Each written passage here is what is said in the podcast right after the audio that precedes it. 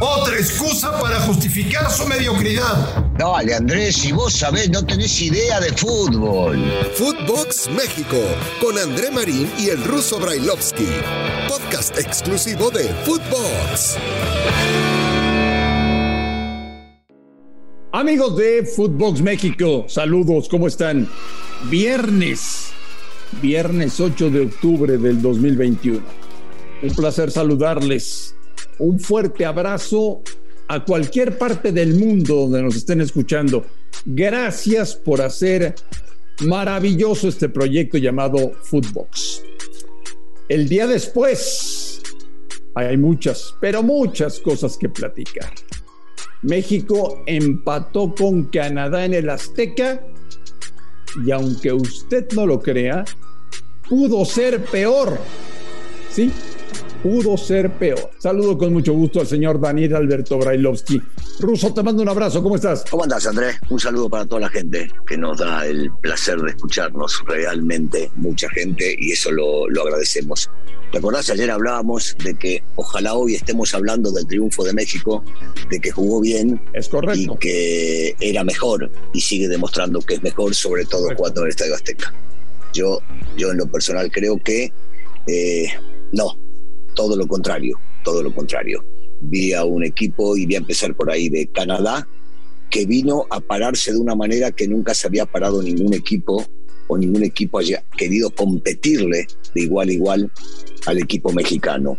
Lo hizo ver mal, presionó la salida constantemente, no jugaron al pelotazo, no esperaron un tiro libre para poder llegar a, embocar a México, no jugaron para sacar el 0 a 0, inclusive sobre el final seguían atacando y seguían presionando. Y, mi conclusión es que México rescató un punto, no que Canadá terminó llevándose lo que quería, porque dentro del partido fue lo que hemos visto. Creo que nadie de los que son espectadores del fútbol y no hace falta saber ni entender demasiado, se dieron cuenta Estamos que Canadá claro, merecía más de lo que Yo llevo muchos años, al igual que tú, viendo partidos de eliminatoria de México en la CONCACAF. Yo no recuerdo, incluyendo a Estados Unidos, ninguna selección que haya venido a jugar como lo hizo Canadá ayer por la noche.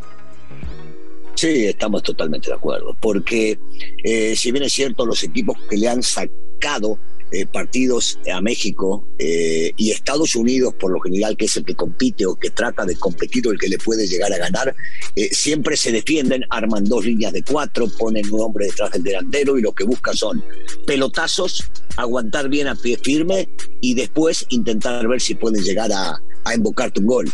Canadá no hizo eso, hizo lo contrario, hizo lo que uno espera de la selección mexicana. Salió a atacar, salió a ofender, salió a presionar, salió a ahogar al equipo rival e inclusive le jugó a la tenencia de la pelota, cosa que no ocurre nunca en el Estadio Azteca y en contra de la selección mexicana, jugando en los partidos de Centroamérica. Por eso digo, y mi conclusión antes de analizar lo que querés analizar es que México termina llevándose un punto. No es que perdió dos. La realidad indica que por los 90 minutos que hemos visto, México termina rescatando una unidad, cosa que tampoco puedo decir que merecía. ¿Cuáles fueron los pecados de México anoche? Mira, primero, primero el bajo nivel individual de muchos de los futbolistas que después te lo representan al conjunto. Y, y tenemos que ser claros, a veces a la gente le da miedo mencionar nombres por un tema de que, ah, después no me va a dar la nota, ah, después me va a mirar feo, ah, no, cómo me voy a meter con este o con el otro.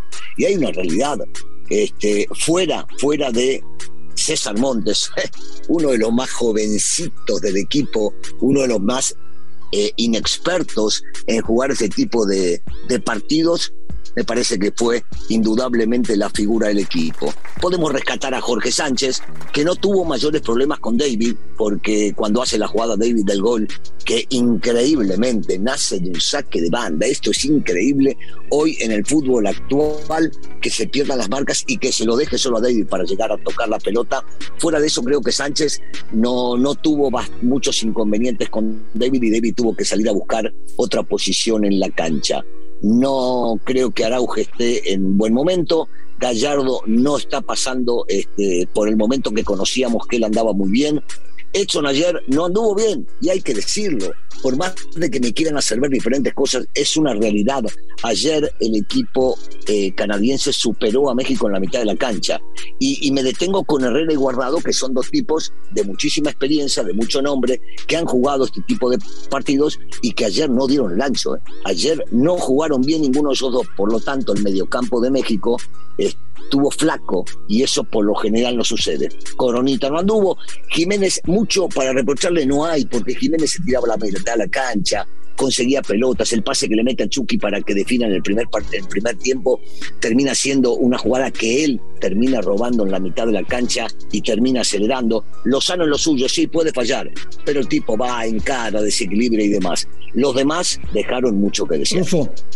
si ayer México se supone que puso el 11 de gala, o sea, la mejor alineación que podemos presentar en este momento y sufrió para empatar en, el, en, el, Estadio Azteca. ¿Qué nos espera entonces? No, bueno, eh, esto, esto es un partido, André, y, de un partido al otro pueden cambiar eh, de, una manera muy grande para, para volver a jugarlo. Yo no sé qué alineación puede llegar a estar pensando el técnico nacional para el próximo partido, pero va a cambiar. Primero porque te enfrentaste y lo veníamos hablando, André, tú y yo lo dijimos, se van a enfrentar a la selección que mejor está jugando en, este eh, en Centroamérica y es real, ¿eh? Lo de Canadá es eh, para destacar y por mucho tiempo, con muchísimos jóvenes. Solo el capitán, que anduvo bárbaro, bárbaro.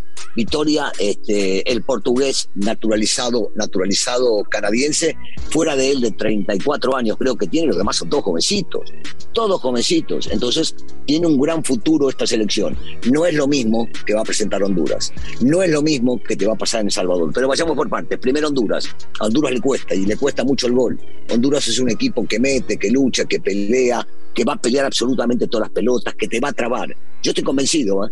que si ya nos olvidamos de Canadá y pensamos en Honduras, México va a jugar mejor fútbol. México va a tener mucho más la pelota. México va a entender que esto que le hizo Canadá no le puede volver a suceder y seguramente con amor propio y fútbol van a salir a, ganar el próximo partido. Porque te, porque te quiero decir una cosa, ¿eh? si México juega la Copa del Mundo de Qatar como jugó ayer por la noche, no hay nada que hacer, ¿eh?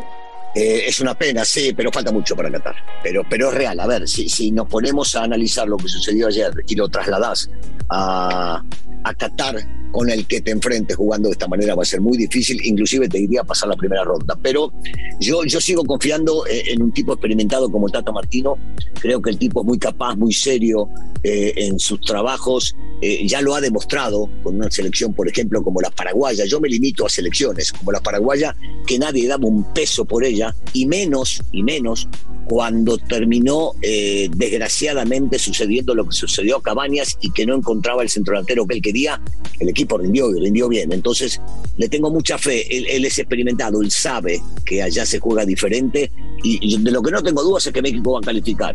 Que no va a calificar caminando, lo vengo diciendo hace tiempo. Que es muy dura la eliminatoria, por supuesto que sí. Pero jugando como jugó ayer, se hace muy difícil ver Qatar de otra manera. Mala selección, mal colectivamente, mal individualmente, se empató de milagro, se perdió el primer lugar del grupo del octagonal, que ahora lo tiene Estados Unidos, y la gente, Daniel Brailovsky, volvió a aparecer la gente. Cuando el equipo no juega bien, cuando el equipo recibe un gol, incluso cuando el equipo está en desventaja en el marcador, la gente se vuelve loca y su reacción es decirle puto al portero visitante. Y esto puede provocar que México pierda puntos. Sí, ya, ya no se llegó a la segunda instancia, entonces no creo que pase a mayores esto que sucedió.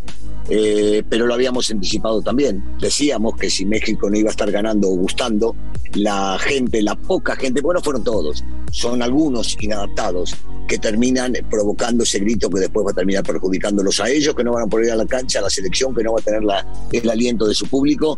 Pero sí, sí apareció, desgraciadamente, sí apareció. Y te digo, ojalá que el próximo partido ya contra, contra Honduras a los 15 vayan ganando 3 a 0, porque es la única manera, creo que podemos evitar que el grito se siga escuchando en el Estadio Azteca. En más de la eliminatoria de CONCACAF, Estados Unidos toma el primer lugar del grupo derrotando a Jamaica con dos goles de Pepi, 18 años. Atención, 18 años. Eh, la selección del Salvador, que también será rival de México en esta fecha FIFA la próxima semana, le ganó 1 por 0 a Panamá. No se hicieron daño Honduras y Costa Rica, que empataron a cero goles. Así la eliminatoria.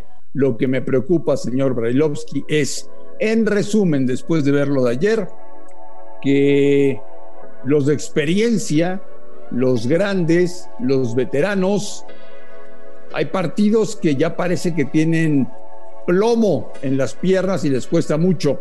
Y los jóvenes da la impresión de que todavía están muy verdes para ocupar los lugares de esos grandes veteranos. Entonces, estamos en un término en el cual Martino tendrá que elegir si se la juega con gente un poco más joven, con menos experiencia, o continúa con los que más partidos de selección tienen. En A ver, vayamos eh, por partes. Ochoa no te decepciona. Ochoa siempre está y no tuvo absolutamente. Sí, y, es, este, uno de los veteranos. Eh, Guardado no anduvo ayer y otros los veteranos Herrera tampoco anduvo ayer, pero son tipos que te pueden llegar a dar un plus siempre y cuando no les quiten ese lugar otros. Sánchez siendo joven y poco experimentado, me parece que ha cumplido. Otros experimentados, Araujo y Gallardo, como te decía, no, no estuvieron. Los de adelante, yo creo que Lozano, por más de que no sea veterano, eh, sí, está muy experimentado en la selección. Jiménez va, va a regresar a su nivel. Coronita cuando se enchufa puede llegar a desequilibrar. Después hablas de Carlitos Rodríguez, no tuvo mucho para hacer, ingresó Carlitos Rodríguez por guardado y, no tuvo ni mucho tiempo y encima se encontraba con que Canadá estaba dominando o teniendo la pelota. Lo de Antuna sigue siendo decepcionante, parece que estaba jugando en Chivas, porque alguna vez, claro, en Copa Oro, lo vimos jugar bien al fútbol. Hoy por hoy en la selección absolutamente nada. Roma, tu, Romo, no, Romo tuvo solamente 10 minutos, entonces no hay, no hay demasiado para pedirle en este caso a Romo porque ingresó muy poco tiempo. Me extraña, me extraña a mí sobre todo que en un tema de necesidad furiosa por sacar el resultado por más que no juegue bien, se haya quedado en la banca Funemori, que no haya ingresado, que no haya ingresado Vega, buscar de ego junto dos delanteros, voy a los yazos, juego feo y termino ganando. Me extraña, esto, esto me lleva a pensar, y ojalá yo esté equivocado, a lo que hacía Bielsa en la selección nacional argentina, la mejor generación, la del 2002, que no quería juntar a Batistuta y a Crespo porque él jugaba con un solo delantero. Yo, yo espero que esto vaya a cambiar de alguna manera y por un tema de necesidad se puedan llegar a conseguir cosas preocupados nos deja la selección mexicana para el fin de semana.